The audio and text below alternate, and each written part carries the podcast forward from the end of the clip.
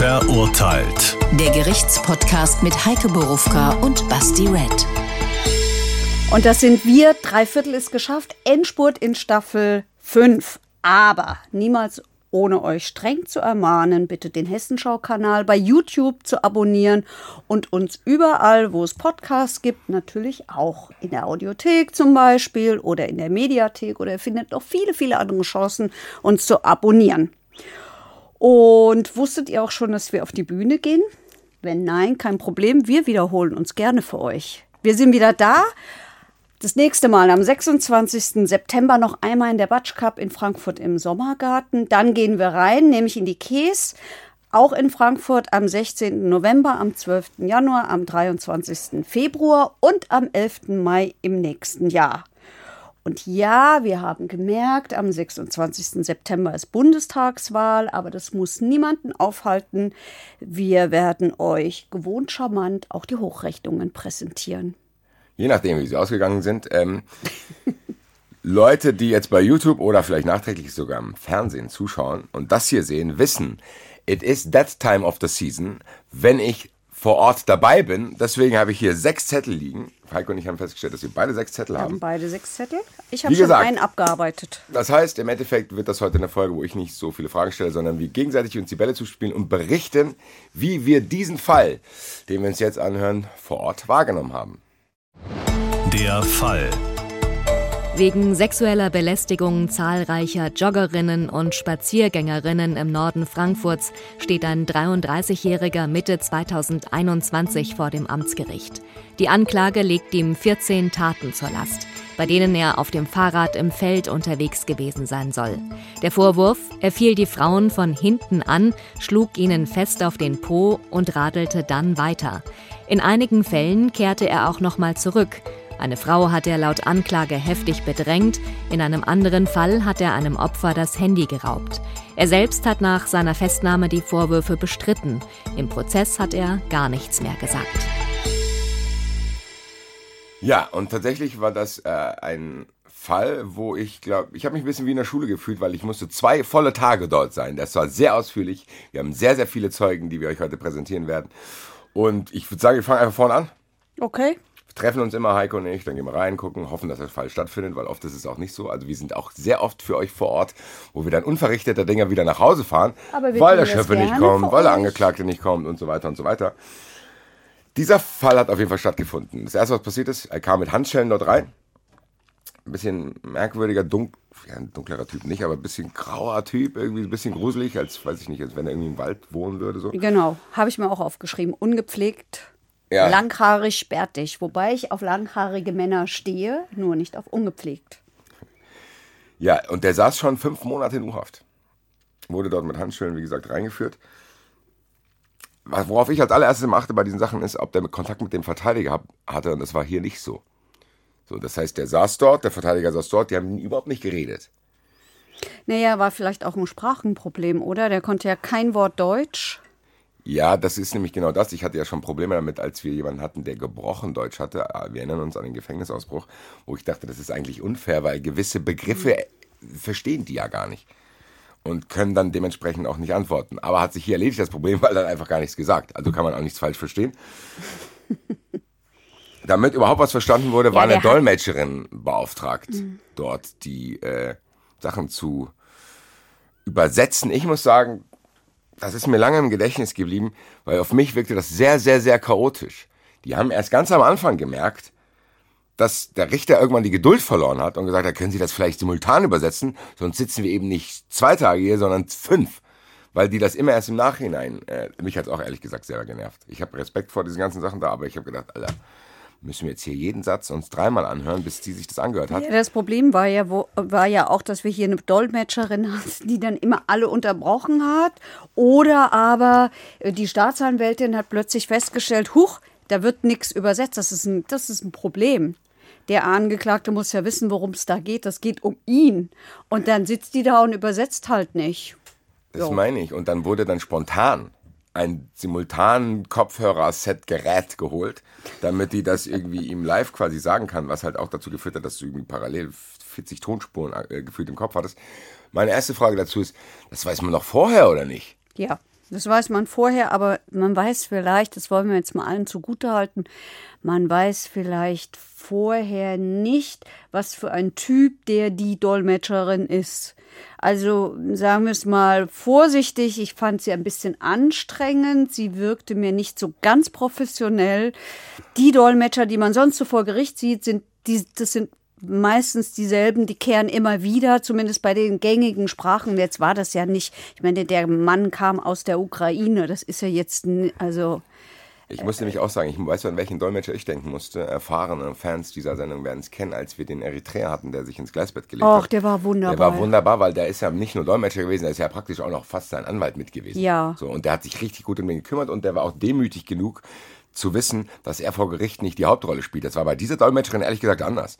Die hat ständig ja. reingebrüllt, hat gesagt, hier, das geht nicht. Dann hat die gefragt, kriege ich die Viertelstunde Pause auch noch bezahlt und so. Und dann denkst du, ja. Safe kriegst du die bezahlt. Du wirst zwei Tage bezahlt, denkst du, die Viertelstunde nicht dazu. So, also, die hat meiner Meinung nach am Anfang sehr viel Raum eingenommen, als es dann mal alles geklärt war.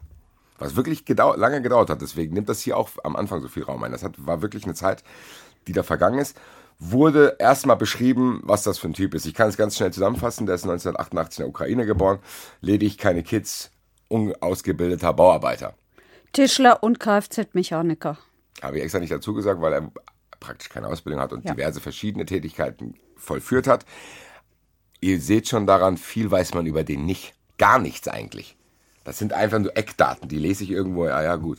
Das heißt, wir wissen nicht, wie er hergekommen ist, warum er hergekommen ist, wie seine Lebensgeschichte ist und sonst irgendwas. Und wir wissen ja nicht mal genau, ob er das wirklich ist, der da saß. Ob der so heißt und wie alt der ist. Genau, weil er hat auch keinen Ausweis gehabt. Ja, ganz genau. Weshalb ein Personenfeststellungsverfahren gegen den immer noch läuft.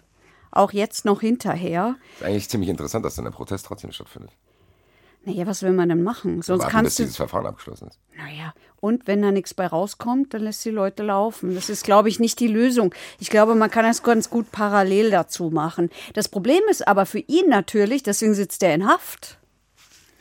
Das wäre nämlich jetzt meine Frage gewesen. Sitzt er nur deswegen fünf Monate schon in U-Haft? Ja. Weil das ist schon lange. Ja, und wir können es ja schon mal vorwegnehmen. Der, der blieb auch in Haft, weil der hat keinen Wohnsitz. Und ohne festen Wohnsitz ist die Fluchtgefahr groß. So, ich, du brauchst ja einen Haftgrund. Gibt drei Haftgründe. Verdunklungsgefahr äh, fällt hier weg. Ja, der kann ja nichts mehr verschwinden lassen. Das hast Verdunklungsgefahr, hast bei Korruption und so Sachen, ne? Wenn es darum geht, Müll, ja. Steuerhinterziehung, Unterlagen ja. verschwinden lassen. Verdunklungsgefahr, Wiederholungsgefahr. Wiederholungsgefahr, das müssen wir mal mit einem unserer Joker erklären, weil wie der Jurist eine Wiederholungsgefahr erklärt, da bin ich ist auch nach so vielen Jahren komplett überfordert. Das ist nämlich nicht das, was ich unter einer Wiederholungsgefahr verstehe. In diesem Fall, finde ich, kann man das nämlich durchaus be äh, ähm, äh, bejahen. Der Typ hat ständig Jagd auf irgendwelche Frauen genommen und es war eine Serie. Da erkenne ich schon eine Wiederholungsgefahr. Da würde ich gerne die Hand heben und sagen, das wird ihm vorgeworfen.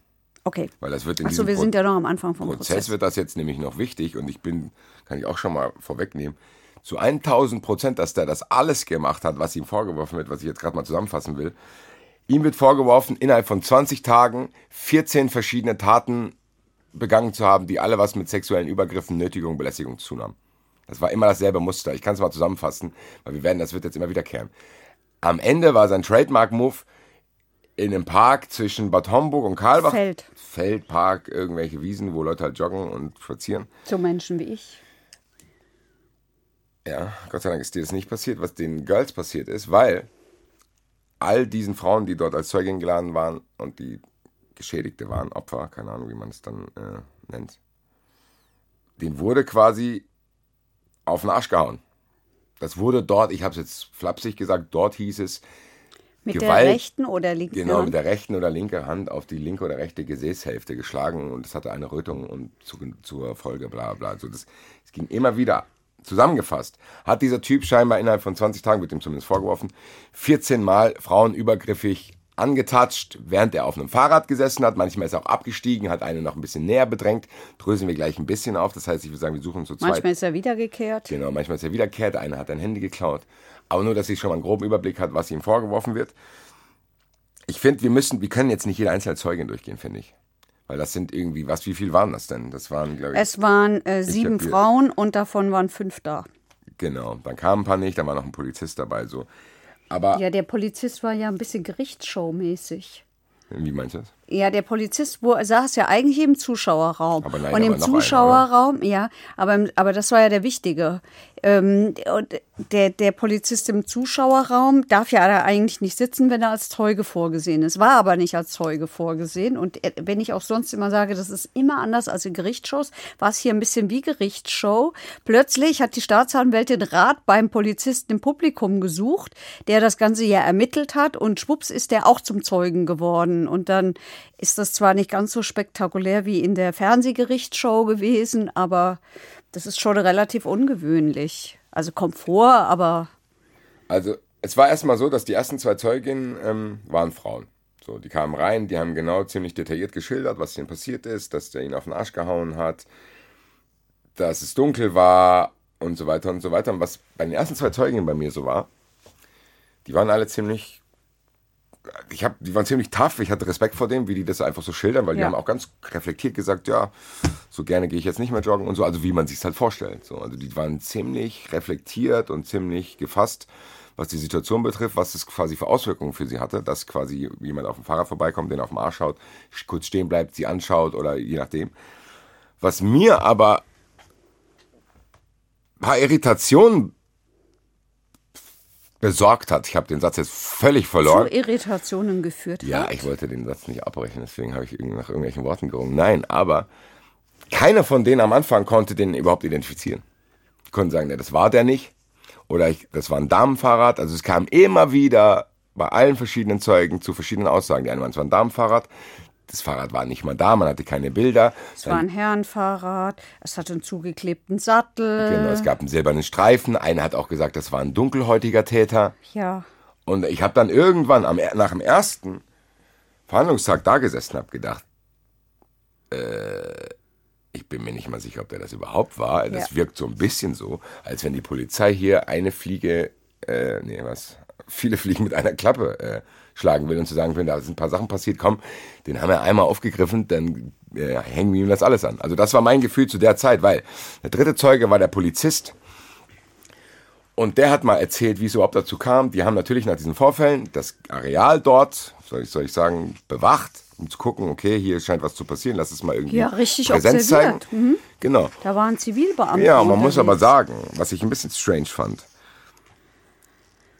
der Grund, den der Polizist genannt hat, warum dieser Typ, über den wir hier die ganze Zeit reden, der da auf der Anklagebank sitzt, reden, ist, dass der den Polizisten komisch vorkam, weil der ein, zwei Mal, als die Polizei ihn angeschaut hat, weggeschaut hat. Und da frage ich mich, ist das schon ein Grund, warum die Polizei jemanden kontrollieren darf? Wenn ich einen Polizist sehe, gucke ich ihn auch nicht unbedingt direkt an. Dann schaue ich zweimal weg und dann kontrolliere ich mich sofort, oder was? Mhm. Also ich fand es ein bisschen merkwürdig, dass sie es überhaupt gut. durften. Ja, aber die sind ja da unterwegs, also die sind ja nicht auf, auf der Haupteinkaufsstraße Zeil unterwegs, sondern sie sind im Feld unterwegs. Und das, wir dürfen ja nicht vergessen, das war Februar. Da sind ja jetzt nicht so viele Menschen ständig unterwegs. Es war Februar es war, ich glaube, der Tatzeitraum war doch noch vor Corona. Nee, war nicht vor Corona, war schon Corona-Zeit. Da sind natürlich mehr unterwegs. Macht, macht sicherlich einen Unterschied. Ähm, sodass einer, der da irgendwie seltsam rumläuft, weiß nicht. Ja, vielleicht haben die es halt so äh, erklärt zu sagen, okay, hier ist mal was passiert, wir kontrollieren jetzt mal jemanden, der kommt uns komisch vor. Man muss halt dann auch zu ihrer Rettung, Ehrenrettung sagen, die haben natürlich, die haben tatsächlich auch ein Handy bei ihm gefunden, was er nicht entsperren konnte. So, das heißt, das ist der erste Anhaltspunkt zu sagen, okay, vielleicht haben wir hier jemand, der mit diesen ganzen Sachen was zu tun haben könnte, weil er zumindest ein Handy geklaut, offensichtlich. Oder ein geklautes Handy von jemandem bekommen. Das ist nämlich das nächste, da komme ich später dazu beim Urteil dann, äh, was ich auch echt wichtig fand. Aber bleiben wir mal in dieser Szenerie. Der Polizei, die kontrollieren den, dann nehmen die den sofort mit auf die Wache. Und was mich dann weiter irritiert hat, ist, dass die sofort eine DNA-Probe von dem nehmen durften. Das ist meine Frage, reicht es aus, wenn jemand ein Handy, was ihm offensichtlich nicht gehört, in der Tasche hat, sofort eine DNA-Probe abgeben zu müssen? Da hätte ich gerne einfach gewusst, allgemein, wie sind denn die Hürden um von jemandem, weil das finde ich schon einen tiefen Eingriff. Zu denken, ich werde irgendwo in einem Park kontrolliert, dann habe ich ein Handy dabei, was ich nicht entsperren kann, dann sitze ich auf einer Wache und muss eine DNA-Probe abgeben. mich hätte interessiert, ob das, ich durfte ja da nichts fragen, weil ich muss da ruhig rumsitzen, aber mich hätte gefragt, ja, kann man das einfach so machen? Ja, gute Frage. Natürlich gibt es Hürden, aber die scheint hier nicht sehr hoch zu sein, weil die könnten ja trotzdem, die dürfen ja nicht davon ausgehen, hoffentlich, dass der das safe war, nur weil die den komisch finden. Wollen wir. Wollen wir mal den Joker ziehen? Gerne. Es ist heute. Es ist heute. Es ist heute, heute. Jetzt kommt deine Musik. Ach so, es ist heute. Ach so, ich habe ich hab Angst gehabt, dass du Geburtstag hast. Nein. Äh, ich habe Geburtstag mit dem Geburtstag Angeklagten. Hat. Der hat am selben Tag Geburtstag wie ich. Oh, herzlichen Dauert Glückwunsch, ihr beide. Könnt ihr zusammen feiern. Ähm, da, da, da, da, da. ist jetzt ein bisschen. Es ist Drescher jedenfalls. Und Drescher ist Richter. Mal gucken, ob er uns da trotzdem weiterhelfen kann. Probieren Sie Mensch, einfach. wenn man Losner braucht, ist er im Urlaub. Verdient, Lossi Bossi. Okay. Genieß es.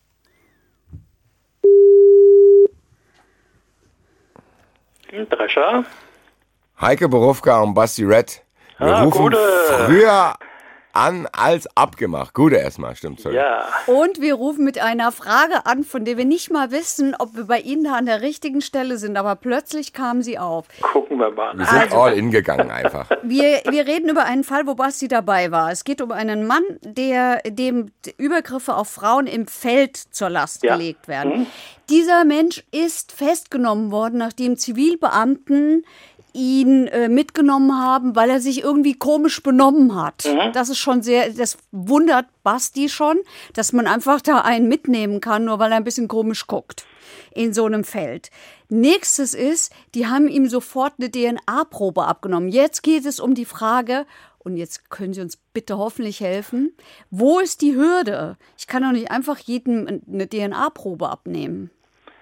Ähm, naja, also ähm, also das ist halt, ich nehme mal an, also DNA-Probe setzt natürlich wie alles andere voraus, dass ein gewisser Tatverdacht besteht. Ähm, und äh, ich habe keine Ahnung, ob die da irgendwas gesagt hatten, dass das in dem Revier bekannt war, dass es da zu Übergriffen gekommen war. Und wenn dann einer komisch guckt, äh, dass man dann mal sagt, naja, gucken wir mal, ob das der nicht sein könnte. Ähm, und DNA-Probe ist ja jetzt nicht so ein Rieseneingriff. Ja, das ist ja mit so einem Stäbchen, das geht ja ratzfatz. Basti ja. sieht das anders. Ich sehe es seinem Gesichtsausdruck an. Ich finde schon, dass das, also ich finde schon, dass man nicht einen auf dem Feld einfach abgreifen kann, sagen kann, ah, mal gucken, mir kommt dir was komisch vor, ich nehme jetzt mal eine DNA-Probe von dir. Ja, ich bin. Also ich würde sofort Herrn Lossner anrufen und sagen, stopp erstmal, äh, was, ja, dürft ihr das überhaupt? Ja, also wie gesagt, äh, wenn man, wenn man, also das ist halt immer schwierig, was, was die jetzt tatsächlich an, an, an Vorkenntnissen hatten und woraus sie das äh, gegebenenfalls geschlossen haben. Also man muss dazu sagen, sie haben bei ihm ein geklautes Handy gefunden. Mhm. Na gut. Puh. Auch also da, Sie haben ja, ein Handy gefunden, das er nicht entschlüsseln kann, wo man aber in dem Moment, glaube ich, noch nicht weiß, ob das Ding geklaut ist. Ja, der Verdacht also liegt nahe, wenn der Verdacht das Handy liegt zumindest mal nahe, wenn man ein Handy hat, was man nicht entschlüsseln kann, ja. dass es jedenfalls nicht das eigene ist. Ne? Ja. Und äh, gut, man, also keine Ahnung, was die veranlasst hat, äh, da eine DNA-Probe äh, zu Weil nehmen, die natürlich schon gucken wollen, wollten, ob der es ist, denn die hatten äh, Vergleichsmaterial mhm. am Parker einer Frau gefunden. Na ah ja gut, nee, dann war natürlich, denke ich mal schon. Dann hat er einfach durch sein Gesamtverhalten, hält sich in einem Bereich auf, wo sowas passiert ist, äh, guckt komisch, hat keine möglicherweise keine richtige Erklärung, was er da eigentlich macht ähm, würde möglicherweise für so einen Anfangsverdacht reichen. Okay, also ist quasi der Anfangsverdacht die Hürde, die ja, ja. ich äh, ja, wissen wollte. Den müssten wir schon haben. Super, dann äh, sorry, dass wir Sie einfach so schnell überfallen haben. Wir Ach, melden uns dann mit den ausgemachten Dingen später. Nach. Alles klar, gut. Bis nachher, ja. Tschüss. Bis dann. Hinterlässt bei mir ein merkwürdiges Gefühl, aber um mich geht es ja hier nicht. Ähm, der vierte Zeuge war auch ein Polizist, du hast es eben schon beschrieben, das war früher, früher bei Barbara Salisch, wo plötzlich jemand im, im Zuschauerraum aufsteht, ich will auch was dazu sagen, bla bla. Weil dieser Kripo-Ermittler, der da in, der, äh, in, dem Publikum neben mir tatsächlich die ganze Zeit saß, ähm, sehr eng mit der Staatsanwaltschaft zusammengearbeitet hat und der, die sich ausgetauscht haben und der gewisse Informationen hatte, die hilfreich waren. Und die erste war folgende, dass dieses Handy von einer Geschädigten war, die auch quasi zu diesen, also die war auch Zeugin in diesem äh, Prozess, der konnte, er hat quasi die Zusammenhänge äh, hergestellt. Weil es waren dann trotzdem auch irgendwie verschiedene Leute, die da mitgearbeitet haben. Dann hätten die irgendwie noch ein Handy aus Polen bei ihm gefunden und da ist es bei mir gekommen, weil ich kann vorwegnehmen, die Zeugin, der das Handy geklaut wurde, war diejenige, die, wo ich vorhin gesagt habe, dass die gesagt hat, dass er dunkelhäutig war. So, das heißt für mich, dass hier eine theoretische Möglichkeit besteht, dass es trotzdem bis jetzt, bis Zeuge Nummer 4, immer noch ein Handydieb einfach ist, oder der von irgendjemandem geklautes Handy gekauft hat, was weiß ich, um es vielleicht weiter zu verkaufen und oder gefunden, keine Ahnung. Also für mich, ich muss sagen, zu dem Zeitpunkt, als der Kripo-Beamte da geredet hat, und ich fand auch an gewissen Stellen die Staatsanwältin ein bisschen unsouverän, für mich war es noch überhaupt nicht klar, ob ich hier nicht begründete Zweifel anbringen kann, wer das überhaupt war.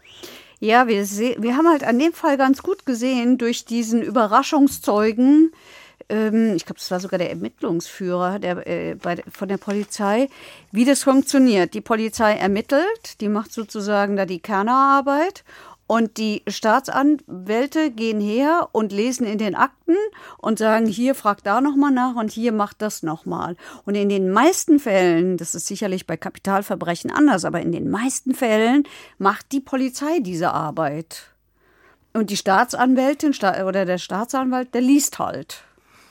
Der sitzt am Schreibtisch und guckt sich die Akten an. Ja, nee, ich fand es auch vollkommen okay. Ich habe auch gar nicht verstanden, warum. Naja, wir haben doch aber immer dieses Bild genährt durch all diese Krimis, dass diese Staatsanwälte immer auch mit dabei sind und so. Das, das so, so vermitteln uns die Krimis das ja. So ist es ja doch häufig nicht. Ja, gut.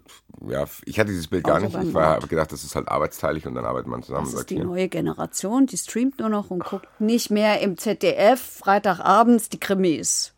Zum Beispiel der Staatsanwalt. Gibt's. Ich kenne nur, ja. ich, ich finde die Namen immer lustig. Notruf Hafenkante. Alleine der Name sorgt schon dafür, dass ich mir das nicht anschaue. Ähm, das war quasi der erste Tag aber schon. Das hat alles ziemlich lange gedauert. Das war ein ja. kompletter, wie gesagt. Ja, der hat ja auch erzählt, dass sie so ein Erdloch gefunden haben, diesen Unterschlupf. Und in diesem Erdloch haben sie Flaschen, Gegenstände gefunden, Koffer mit Zahnbürsten und so. Aber wenn ich es richtig verstanden habe, war da auch nicht seine DNA dran. Deswegen habe ich es hier auch stehen, aber deswegen habe ich es nicht erwähnt. Und ich habe mich auch gewundert, warum der das überhaupt vor Gericht erzählt. Der hat es wirklich ausführlich Hätte erzählt. Ja gepasst, da ja. haben wir da ein Erdloch gefunden, da haben wir Zahnbürste, da haben wir Kleidung, bla bla. Und dann haben sie, hat er gesagt, dann haben wir den Abgleich gemacht und der hat nicht übereingestimmt. Ja. Dann ich mir, vielen Dank, dass du mir das erzählst, dass du da mal ein Erdloch gefunden hast. Vielen Dank. So, das war völlig unerheblich. Hm. Weil ich das Gefühl hatte, der wollte das trotzdem mal gesagt haben. Weil es könnte ja vielleicht doch sein. Genau. Das ist wie, wo, da wirst du dann, das kenne ich aus meinen Streaming-Sendungen, wirst du dann vom Richter ermahnt, hier, bla, bla, und dann, dann wird den Geschworenen gesagt, vergessen Sie das, was er gesagt hat. Weil das dann trotzdem im Raum drin ist. Ja, ja, so ist es ja. Aber das ist auch ein Trick. Das ist auch wirklich ein Trick, den Verteidiger auch gerne anwenden. Lesen irgendwelche Anträge vor, ist irgendwelches Zeugs drin, dass, dass man nicht, oder auch Staatsanwälte machen das, dass, äh, und dann geht es darum, darfst du es verwerten oder nicht? Zack, dann haben es die Schöffen gehört. Dann ist es da. Es das ist, ist krass. Äh, ja. Kann man aber eigentlich auch nicht viel. Ein bisschen manipulativ. Kann man ja. nicht viel dagegen machen. Ja, wie gesagt, äh, ich habe zu Tag 1 ehrlich gesagt nichts mehr zu sagen. Äh, das war für mich noch ein Tag, wo ich dachte, okay, bin mir nicht sicher, ob der das war. Ja, das ging mir auch so. Es ging mir auch so, weil das Handy kann er ja tatsächlich äh, gefunden haben. Oder sagen wir, er hat es von irgendjemandem bekommen, er kann sich entschlüsseln. Gut, dann ist es Hehlerei. Hehlerei wird genauso bestraft wie Diebstahl. Aber was hat es jetzt mit den Frauen zu tun, außer dass dieses Handy von der einen Frau kam? Bevor ich jetzt noch sage, was mir noch zu Tag 1 einfällt, äh, fällt mir gerade auf, dass ich eigentlich in, heute, ich guck mal, ich wollte in deine Chronologie reinkrätschen, hab gedacht, das mache ich heute nicht so mit, aber du warst so schlau, du hast einen schlauen Trick gehabt. Der Trick ist, wir fangen vor dem Gerichtssaal an. Und ich dachte, oh, der fängt jetzt hier mit den Daten, was ist dann passiert, was ist dann passiert, wie hat man dann Verdacht gehabt? Und da wollte ich dazwischen gehen und sagen, nix, wir teilen das jetzt nach den Frauen auf, so wie auf meinem Zettel. Jetzt habe ich meinen Einsatz verpasst. Kommen wir zu den juristischen Dingen. Ja, hast du noch was? Äh, ja, zu Tag, war, zu Tag 1, das fand ich nämlich ganz interessant. Diese, du hast ja vorhin schon gesagt, diese Zeuginnen, so habe ich die auch wahrgenommen, das waren ja taffe Frauen, das waren ja nicht ich, Opfertypen. Ich allerhöchsten Respekt vor jeder Einzelnen gehabt, weil jede Einzelne, da war keine dabei, die völlig überzeichnet ihr Drama da darstellen wollte. Einfach war nicht. Nee. Die, die sind sehr sachlich gewesen. Die sind einfach Total. hingekommen, die haben gesagt, was passiert ist. Die waren meiner Meinung nach äh, auch klarer in ihren Aussagen als die Staatsanwälte und der Richter selber. Ja, die weil. Haben gesagt, so, der ist hier vorbeigefahren, der hat das gemacht und dann muss ich auch mal ganz kurz zu dem Richter sagen, ich habe den kaum verstanden. Wirklich nicht. Der hat so dermaßen leise gesprochen und wirkte sehr, sehr überfordert auch in dem Prozess. Du hast dann zu mir gesagt, es kann sein, dass es sein erster Fall ist. Das Dann- weiß ich nicht genau, aber ich habe auch den Eindruck, der ist äh, noch nicht so so lange dabei und er macht aber auch das, was ähm, oder hat das gemacht, was immer alle machen.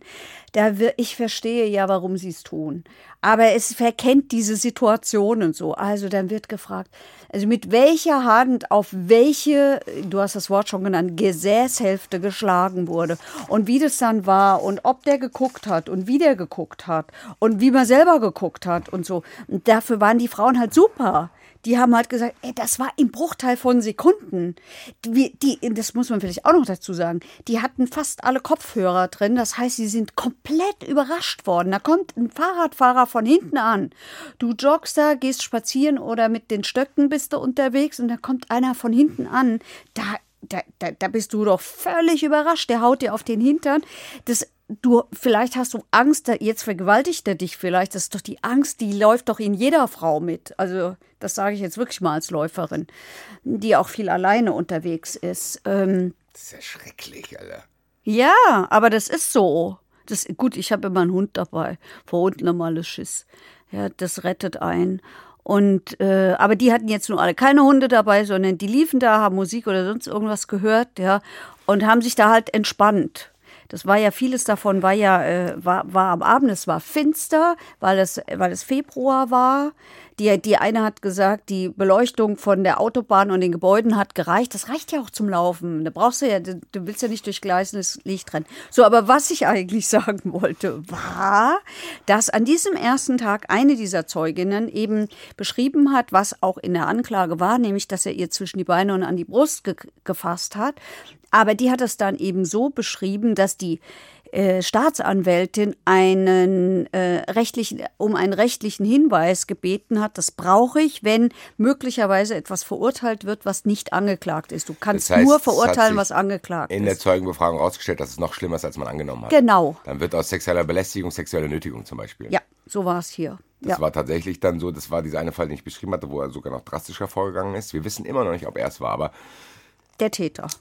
Genau, aber es, wir wussten ja nicht, ob derjenige da Nein, nein, der richtige Täter dort ja, sitzt. ja. Ähm, weil wir, wie gesagt, schon am ersten Tag unterschiedliche Versionen hatten. Können wir zum zweiten Tag kommen? Okay. Es es ist bei mir ja durcheinander, weil ich wollte ja diese Chronologie ruinieren, aber das ist mir ja nicht gelungen. Bitte. Sag's mir nichts mehr vor, ich bin bereit für dich, alles zu tun.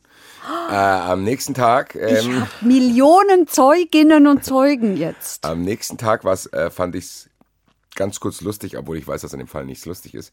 Aber äh, Zeugin 8 und 10 kamen einfach nicht. Und die eine hat am Telefon zu dem Richter gesagt, ich habe Urlaub, lassen Sie mich in Ruhe. Und dann haben die in dem Gericht darüber gerätselt, ob das Rechtsverständnis dieser Dame ausreicht, um zu äh, verstehen, dass das egal ist, ob du, also die hat tatsächlich so begründet, die hat gesagt, ich habe meinem Arbeitgeber schon Bescheid gesagt, dass ich Urlaub habe, dann gilt das für sie auch. Die hat halt gedacht, wenn man beim Arbeitgeber Urlaub nimmt, hat man gegenüber dem Staat auch Urlaub. Nee, hat man nicht. Das Ja. wird teuer. Wäre jetzt meine Frage gewesen, kommt irgendwas auf die zu, weil der hat das so flapsig gesagt, lass mich in Ruhe, ich hab Urlaub. Also, wenn du Pech hat, kommt was auf sie zu, weil das darfst du nicht.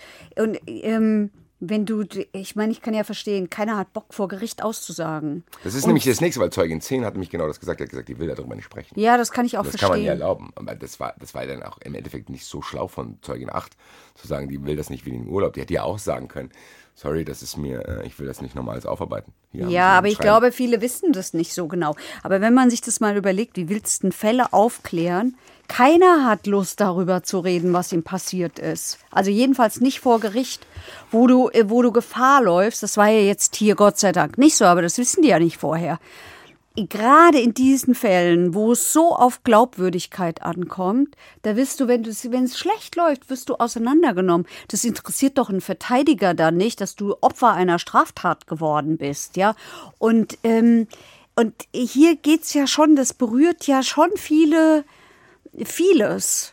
Also hier werden Frauen angegriffen, die sich eigentlich da sicher fühlen hier werden, hier, hier, hier, hier haben die Angst davor, dass sie vielleicht vergewaltigt werden. Die wissen das doch nicht, dass der ihnen nur in Anführungsstrichen auf den Hintern Hat er haut. ja auch nicht bei allen. Also bei manchen war die Angst ja sogar begründet, weil er dann stehen geblieben ist. Ja, glaub, das hatte immer, also das hatte immer bei jeder Zeugin, war das so individuell, wie auch die Zeugin reagiert hat. Die eine war richtig laut, dann ist abgehauen. Die, die waren ja eigentlich ziemlich tough. Da haben ja einige, die eine hat doch gesagt, äh, was solltest du Arschloch? Genau, ja? so, da, das wollte ich damit Aber sagen. das war die, die da so angefasst hat. Ja, Die mit dem Arschloch war das. so. So. Dann ist das Muster anders, als ich es in Erinnerung hatte. Ich habe gedacht, umso lauter die Frauen waren, umso weniger zudringlich ist er danach geworden, nach dieser Fahrrad-Action. Auf jeden Fall ist es, was ich auch interessant fand, am zweiten Verhandlungstag, es ist ja nicht der zweite Tag aufeinanderfolgen, sondern das ist eine Woche später.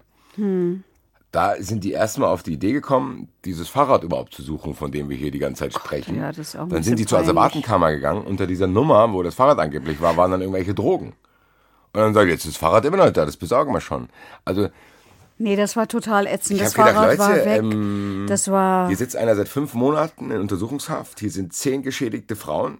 Und die kommen irgendwie mal zwischendurch auf die Idee, oh, das Fahrrad stimmt, lass uns mal holen am zweiten Tag. So, also viele Dinge, inklusive Dolmetscherin, Richter, auch die Staatsanwältin plus diese Beschaffung von diesem Ding, wirkten auf mich auf jeden Fall nicht bis zu Ende geplant. Und das hat mich ein bisschen irritiert, muss ich sagen. Ja. Ja. Ist so. Und das mit dem Fahrrad, ich meine, äh, das war ja jetzt ein wichtiges Beweismittel. Eben, das ging die ganze Zeit, weil jede Zeugin wurde auch zu diesem Fahrrad befragt. Zusätzlich zu diesen unangenehmen Fragen, weil eigentlich willst du es ja nicht erzählen. Ja, was hat er genau gemacht? Erzähl mal, links, rechts am Arsch, so bla bla. Wir hören uns jetzt mal ähm, die Staatsanwältin an, die das Problem dieser kritischen Fragen auch mal ein bisschen beschreibt. Hier muss man das leider relativ nüchtern alles abarbeiten und dafür sind wir auch nicht entsprechend ausgebildet. Wir müssen auch objektiv ermitteln, das heißt, wir müssen leider auch teilweise kritische Fragen stellen, äh, schon im Ermittlungsverfahren oder dann auch in der Hauptverhandlung, wobei die kritischeren Fragen natürlich dann auch seitens der Verteidigung nicht ausbleiben, wobei das hier in der Hauptverhandlung alles sachlich zuging, das muss man schon wirklich sagen. Beschreibt das, was wir auch eben beschrieben haben. Ja. Sehr, sehr sachdienlich, alles um der Aufklärung willen, will ich mal sagen. Ja. Ich habe ja jetzt aber schon mehrfach angedeutet, wie unprofessionell ich das alles fand. Ich will aber natürlich der Staatsanwältin mal die Chance geben, zu erklären, wie das auf sie gewirkt hat, dass es hier 70.000 verschiedene Versionen gegeben hat und irgendwie für mich zumindest als Zuschauer das alles nicht zusammengepasst hat. Die Schwierigkeit hier schon bei Anklageerhebung, muss ich sagen, lag darin, dass ähm, auch im Ermittlungsverfahren keine der Opfer ihn wiedererkannt haben auf Wahrlichtbildvorlagen. Die Beschreibungen von dem Fahrrad gingen ziemlich auseinander schon im Ermittlungsverfahren. Dasselbe war auch in der Hauptverhandlung der Fall. Keine der Geschädigten hat ihn wiedererkannt, wie, wie er da so saß. Aber was wir natürlich haben, das hat sie ja im Plädoyer dann auch gesagt, wir haben überall denselben Modus operandi. Also die Tat ist immer gleich abgelaufen. Immer kommt er von hinten, immer hat er ein Fahrrad. Ja, und manchmal kehrt er noch mal zu, zurück. Immer ist es irgend so ein Klapperfahrrad. Es kann ja tatsächlich sein, dass der unterschiedliche Fahrräder hatte. Das habe ich mir nämlich dann auch gedacht, als sie so ein Bohai um das Fahrrad gemacht haben. Ich so, Leute, du kannst dir überall so ein abgefucktes Ding irgendwo besorgen Ja. schnell. Äh, und weiß nicht, Ja, wenn er schon Handys klaut, kann er auch Fahrräder klauen. Wenn er es klaut. Wenn, er es geklaut hat. Ist auch ein bisschen, Und es ist natürlich auch so, der Typ hat fünf Monate in Untersuchungshaft. und dann ist nichts mehr passiert. Das wollte ich nämlich gerade sagen. Das ist der Kripo-Beamte, das habe ich beim Kripo-Beamten vergessen. Der hat auch gesagt, als der dann in Gewahrsam war Ja. und sie sich um den kümmern, hat es alles aufgehört. Dann hat es aufgehört und aber noch was ist mir da eben eingefallen. Der saß in, und das hat die auch in ihrem Plädoyer gesagt, der saß in Untersuchungshaft fünf Monate lang und kriegt da zu essen und hat ein Bett. Wenn der, da, wenn, der, wenn, der da, wenn der da draußen vielleicht gelebt hat, mag der vielleicht verwahrlost ausgesehen haben. Was ich damit sagen will, ist, dass der während dieses Prozesses vielleicht auch nicht mehr so aussah wie damals, als es passiert ist. Kann ja auch ja, sein. zumindest gibt es aber zwei, drei Zeuge, wo ich sage, das war der auf keinen Fall. Weil wenn die eine sagt, das war ein Dunkelhäutiger und das war aber die Dame mit dem Handy, das fand ich, aber dazu kommen wir gleich. Habe ich jetzt zum zweiten Mal angeteasert, ich verspreche euch, zu diesem Handy werden wir noch kommen. Ich will aber das Triple der Staatsanwältin hier abschließen, weil die äußert sich jetzt auch nochmal zu dem, was du gerade gesagt hast, dass sich das schon alles sehr ähnelt. Es gibt überhaupt gar keine Anhaltspunkte dafür, dass es noch jemand anders genau auf diese Art und Weise innerhalb dieses kurzen Zeitraums da die Taten begangen haben könnte. Dafür gibt es überhaupt keine Anhaltspunkte.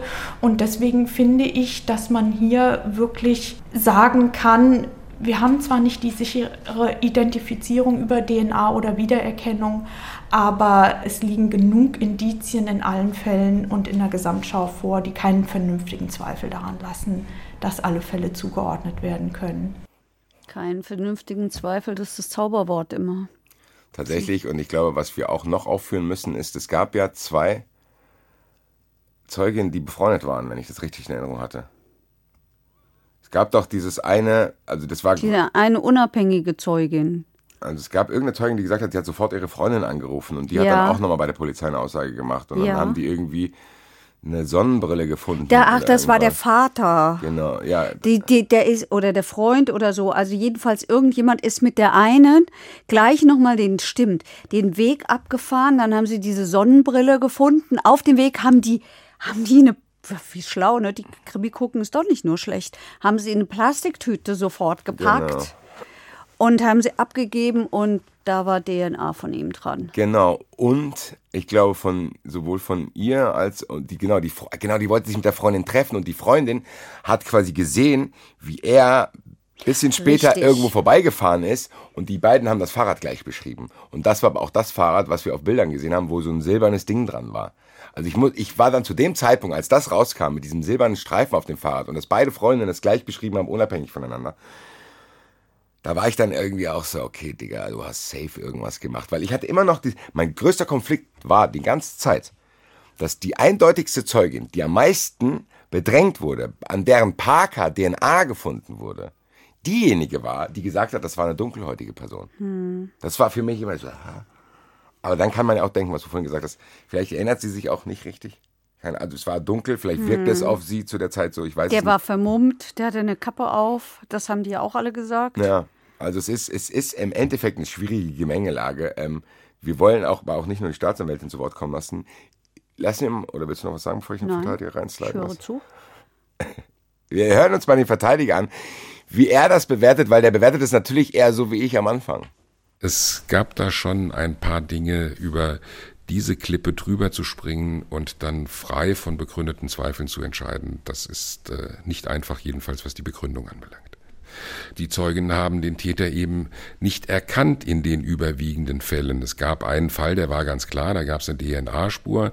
Es gab einen weiteren Fall, der streng genommen auch zur Verurteilung führen musste, aber in anderen Fällen haben die Zeugen ihn nicht erkannt und es gab unterschiedliche Beschreibungen. Da war nicht ganz klar, war es ein Herrenfahrrad, war es ein Damenfahrrad, war es rot oder war es in einer anderen Farbe. Das wurde ja im Wesentlichen zur Begründung herangezogen, um diese Serie aufrechtzuerhalten durch einen Täter. Und das weitere Argument der Staatsanwaltschaft war ja auch gewesen, dass mit der Festnahme des Angeklagten die Serie aufgehört hat. Aber sie hat natürlich schon zwei Wochen vorher aufgehört, nämlich mit dem Ende der letzten Tat. Tonstörung bitten wir zu entschuldigen, oder wie heißt das immer an der Stelle? Weil das die, der, der Ton war nicht so gut, mein Mikrofon hat irgendwie versagt. Besser als gar kein Ton. No? Ja, das wurde dann auch, also die Staatsanwaltschaft hat dann irgendwann Plädoyer gehalten. Also mhm. als diese Beweisaufnahme abgeschlossen war, äh, wurde auch nochmal wiederholt, dass er Schulabschluss, bla bla, also im Endeffekt das, was am Anfang nochmal war, weil er halt, wir wussten halt nichts über ihn, er hat auch nicht zur Aufklärung beigetragen. Was ich verwunderlich fand, obwohl es sehr wackelige Performance der Staatsanwaltschaft war, hat die quasi alles als bestätigt angesehen. Das heißt, die hat nicht mal die zweifelhaften Dinge rausgenommen aus der Anklage, sondern hat einfach alles wollte die anklagen und hat, was hat die beantragt, glaube ich? Zwei Jahre und vier Monate. Genau, und dann hat er noch ein bisschen Cash dazu irgendwie. Ja. 120 Tagessätze waren es, glaube ich. Ich habe dann auch nicht Nein, nein, nein. Das war doch wieder diese Einzeltaten. Ja. Und dann hat sie ein, daraus eine Gesamtfreiheitsstrafe gebildet. Ach, das heißt, aus den Tagessätzen ist dann irgendwie die Zeit ja. geworden. Ja. Ah, guck an.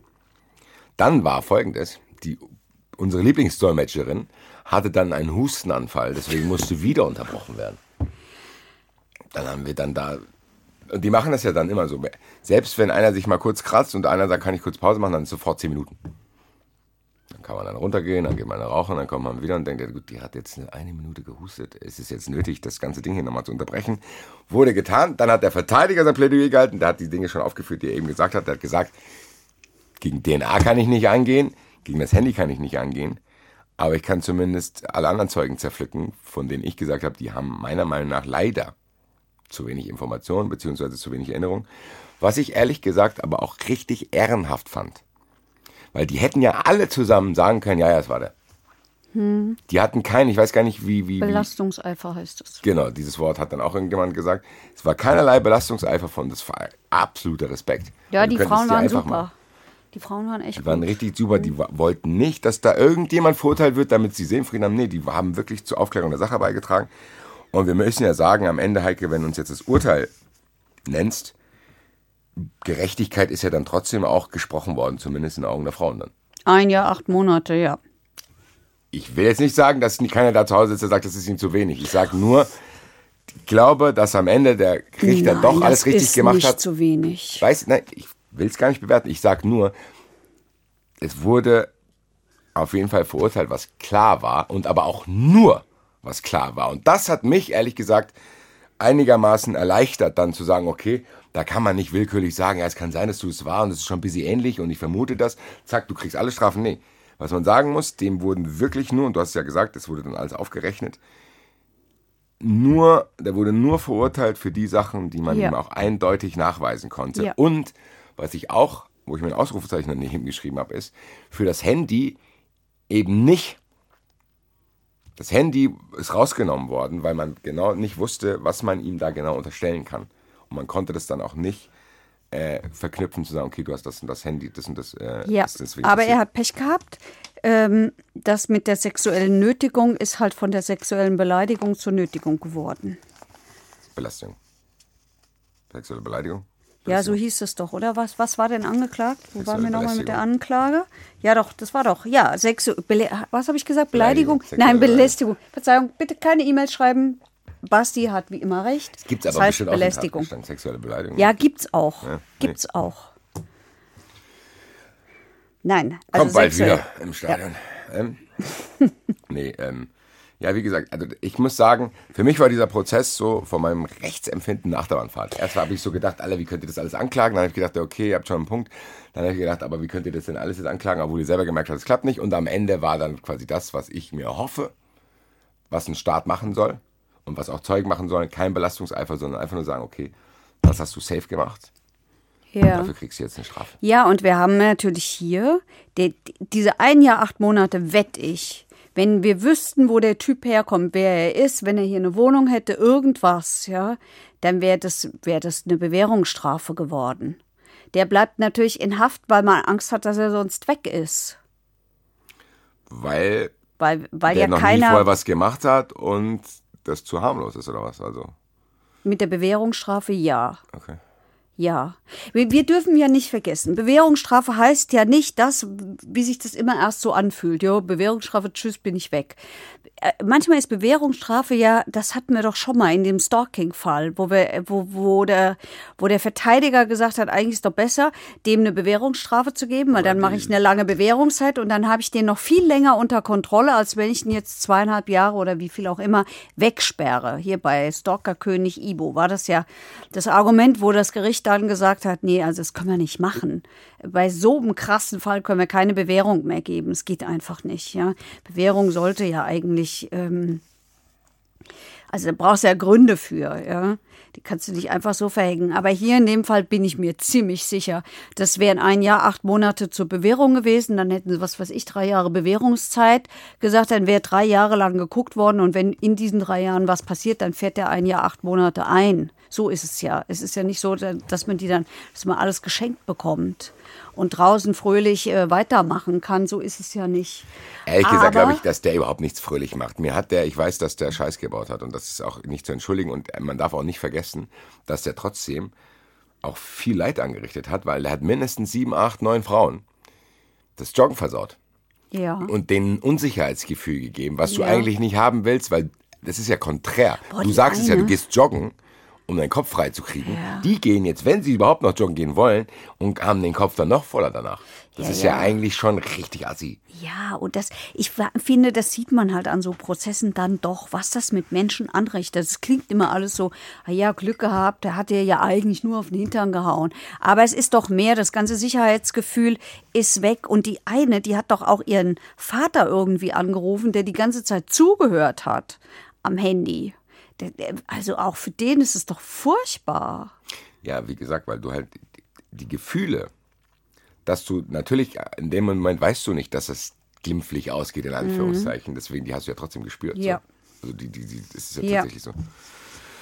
Deswegen finde ich es eine schwierige Sache, weil er halt auch, er wirkt jetzt nicht so, als hätte er da Spaß dran gehabt, sondern das ist, ähm, weiß ich nicht genau, man wusste ja auch nicht, ob er besoffen war, als er das gemacht hat. Im Endeffekt, ich, Problem bei mir ist immer bei solchen Sachen, ich frage dich ja auch immer. Und diesmal hätte ich wahrscheinlich, wenn ich nicht dabei gewesen wäre, hier gesessen und hätte gefragt, bitte, bitte, Heike sagt, dass er was gesagt hat. Wie kommt er her? Kann man irgendwas in der Biografie finden? Bla, bla, bla, bla. Ja, Brauche ich dich nicht fragen, weil ich habe selber erlebt, dass es halt nicht so ist. Du weißt es halt nicht.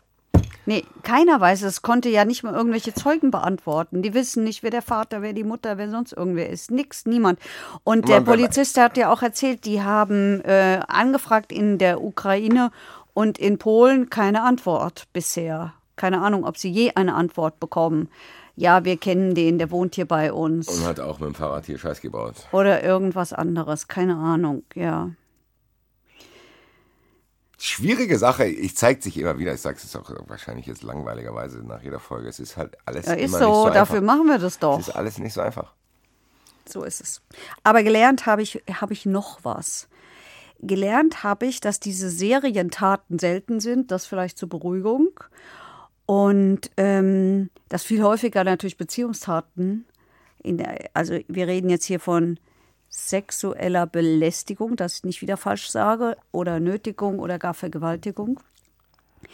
Das passiert in der Regel in Beziehungen und weniger als so Serien. Und gelernt habe ich, dass Serienstraftäter in der Regel sehr, sehr jung sind. Der ist richtig alt dafür.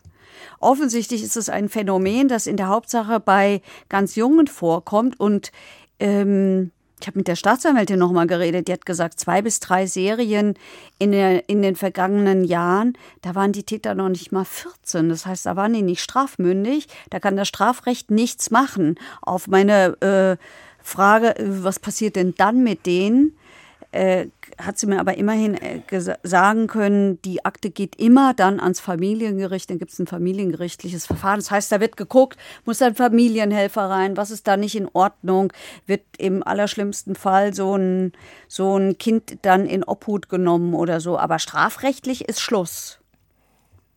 Da passiert nichts, das ist schon krass. Ich habe dir eben gesagt, das ist alles nicht so einfach. Da hast du gedacht, dann sage ich noch ein paar Sachen, die ja. noch nicht einfacher Ja, sind. wir wollen ja immer was dazulernen, unser Hirn anstrengen was und so. Ja, machen wir auf jeden Oder? Fall. Ja, es, ist, es gibt halt Probleme. Manchmal passieren hier Dinge in dieser Sendung, die verarbeite ich dann live, werde ich eigentlich weiterlabern muss, weil die Leute jetzt zu Hause nicht einfach fünf Minuten Ruhe haben können. So, deswegen kommt, was einfach für mich ist, ist dir die Frage zu stellen, die ich dir immer stelle.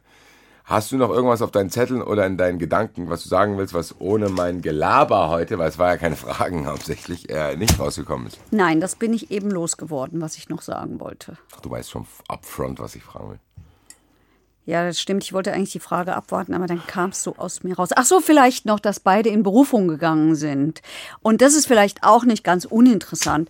Die Staatsanwaltschaft äh, ist natürlich äh, nicht unbedingt deshalb in Berufung gegangen, weil sie zwei Jahre, vier Monate gefordert hat und nur in Anführungsstrichen ein Jahr und acht Monate rausgekommen äh, sind, sondern wenn die Staatsanwaltschaft keine Berufung einlegt und nur der Angeklagte Berufung einlegt, dann wird in der nächsten Instanz kann auf keinen Fall mehr als ein Jahr und acht Monate rauskommen, weil es nämlich das Verschlechterungs äh, weil dann das Verschlechterungsverbot gilt. Und deswegen ist es in solchen Fällen dann tatsächlich wichtig, dass beide Seiten Berufung einlegen, dass sozusagen das nach allen Seiten nochmal offen ist ist quasi so ein ganz normaler Mechanismus, der eintritt, um das zu verhindern. Ja, manche ehrlich gesagt vergessen das. Hm.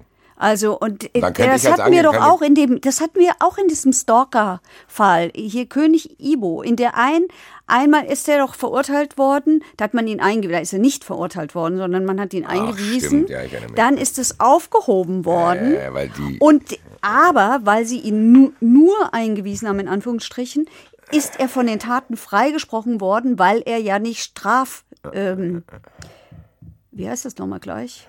Also weil, weil man nicht, ihn, ihn nicht hat bestrafen können. Ja, weil das nicht schlimmer sein durfte als das, was er ja. da hatte. Und dann, das war schon Und da hatte die Staatsanwaltschaft keine Revision eingelegt gegen dieses Urteil. Und also war vollkommen klar, entweder müssen sie ihn wieder einweisen, was sie nicht getan haben und nicht tun konnten, weil in der Bundesgerichtshof das ja schon mal aufgehoben hat, das hätten sie ihn ja wieder aufgehoben. Und dann muss, musste er freigesprochen werden. Da hatten wir das mit dem Verschlechterungsverbot. Da wir eh schon in dem Modus jetzt gerade sind, was eigentlich eher Zuschauerraum-Style-mäßig ist, gehen wir doch gleich dahin, oder? Machen wir.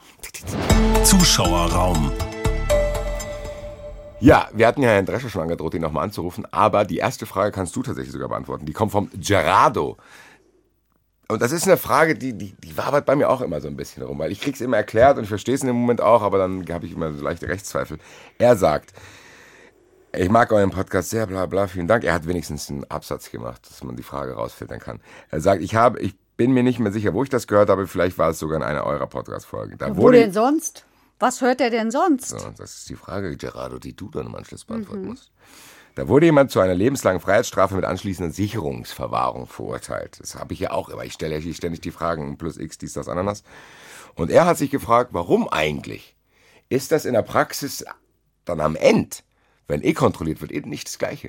Also es ist insofern nicht das Gleiche, als dass die Sicherungsverwahrung nicht, das hat äh, da gab es höchstrichterliche äh, Rechtsprechungen dazu und ähm, das hat die Länder, die ja für den Vollzug zuständig sind, richtig in Schwierigkeiten gebracht. Also du darfst die Leute nicht, wenn die ihre Haftzeit verbüßt haben und dann in die Sicherungsverwahrung gehen, dann kannst du sie nicht einfach im Gefängnis hocken lassen, weil ihre Strafe haben die ja schon verbüßt. Das ist wirklich ein Unterschied. Das heißt, die kommen dann in die Sicherungsverwahrung, damit die Gesellschaft vor ihnen geschützt ist. Aber das ist keine Strafe mehr. Das ist sogenannter na, weiß ich nicht, sage ich lieber nicht, nachher sage ich wieder ein falsches Wort. Ähm, und äh, deswegen leben die da praktisch wie in der Wohnung, die kommen halt dann nur nie raus aus ihrer Wohnung. Das ist der Unterschied. Aber tatsächlich ähm, sage ich ja immer, lebenslang ist lebenslang. Du brauchst eigentlich nicht bei lebenslang die Sicherungsverwahrung. Das ist, glaube ich, häufig auch ein Signal an die Gesellschaft. Guck, wir sehen schon, das ist hier richtig gefährlich und so. Und hier wollen wir 100% sicher gehen, dass der nie mehr wieder rauskommt. Was auch nicht ganz stimmt. Auch in der Sicherungsverwahrung wird immer geprüft. Es geht ja immer um die Idee, ist ein Mensch noch gefährlich für eine Gesellschaft, wenn die Strafe verbüßt ist. So habe ich das auch verstanden. Ich habe aber auch noch den Zusatz im Kopf, dass Herr Drescher mir mal gesagt hat, dass der Unterschied ist, dass es auf jeden Fall ein X gibt. Ja, das X gibt es aber vor allen Dingen bei der besonderen Schwere der Schuld. Da gibt es das X. Dann habe ich das jetzt durcheinander gebracht. Seht ihr, deswegen ist es super, dass ihr immer wieder auch solche Fragen stellt. Ja, dieses ist ja auch kompliziert. Jetzt haben wir natürlich die privilegierte Situation, dass wir ab und zu Fälle haben, wo tatsächlich Herr Drescher auch der Richter war. Das war in dem Fall Mundo so, oder? Ja. Deswegen rufen wir ihn jetzt an, bevor ich, ich mache auch nie mehr den Fehler, die Frage nochmal vorzulesen, ihm dann nochmal doppelt und bla, komm, ruf einfach an.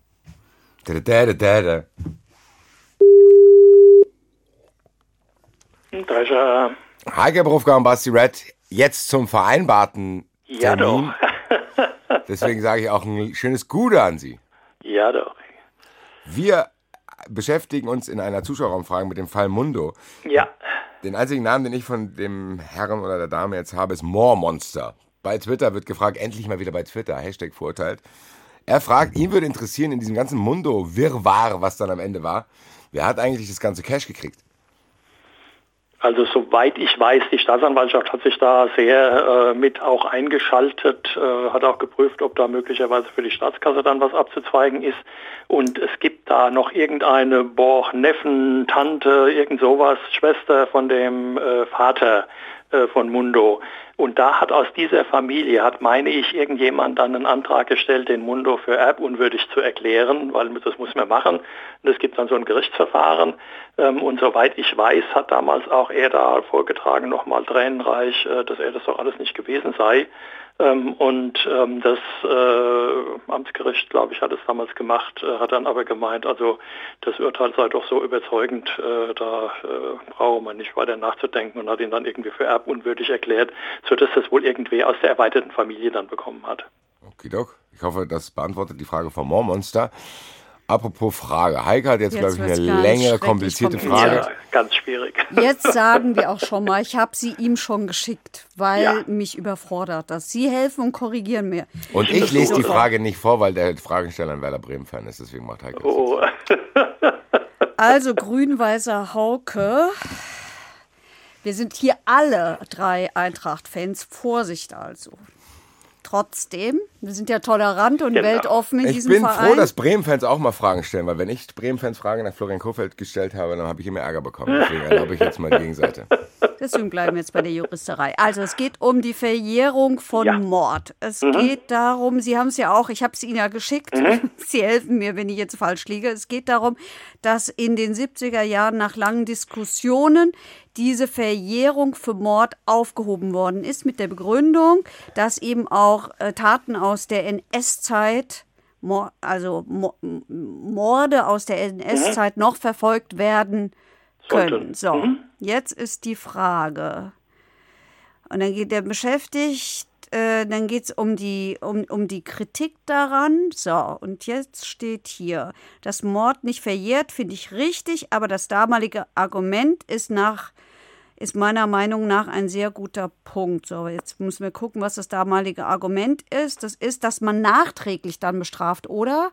obwohl schon längst da verjährt war. So ist es, glaube ich. Ja, genau. So In den 70er Jahren war, war, war, waren die Taten gemeint. schon verjährt und trotzdem entscheidet man in den 70er Jahren, das ist eigentlich eine kluge Frage, wer dahin, ja. wer daher. Und in den 70er Jahren entscheidet man, ähm, dass eben doch noch bestraft werden kann.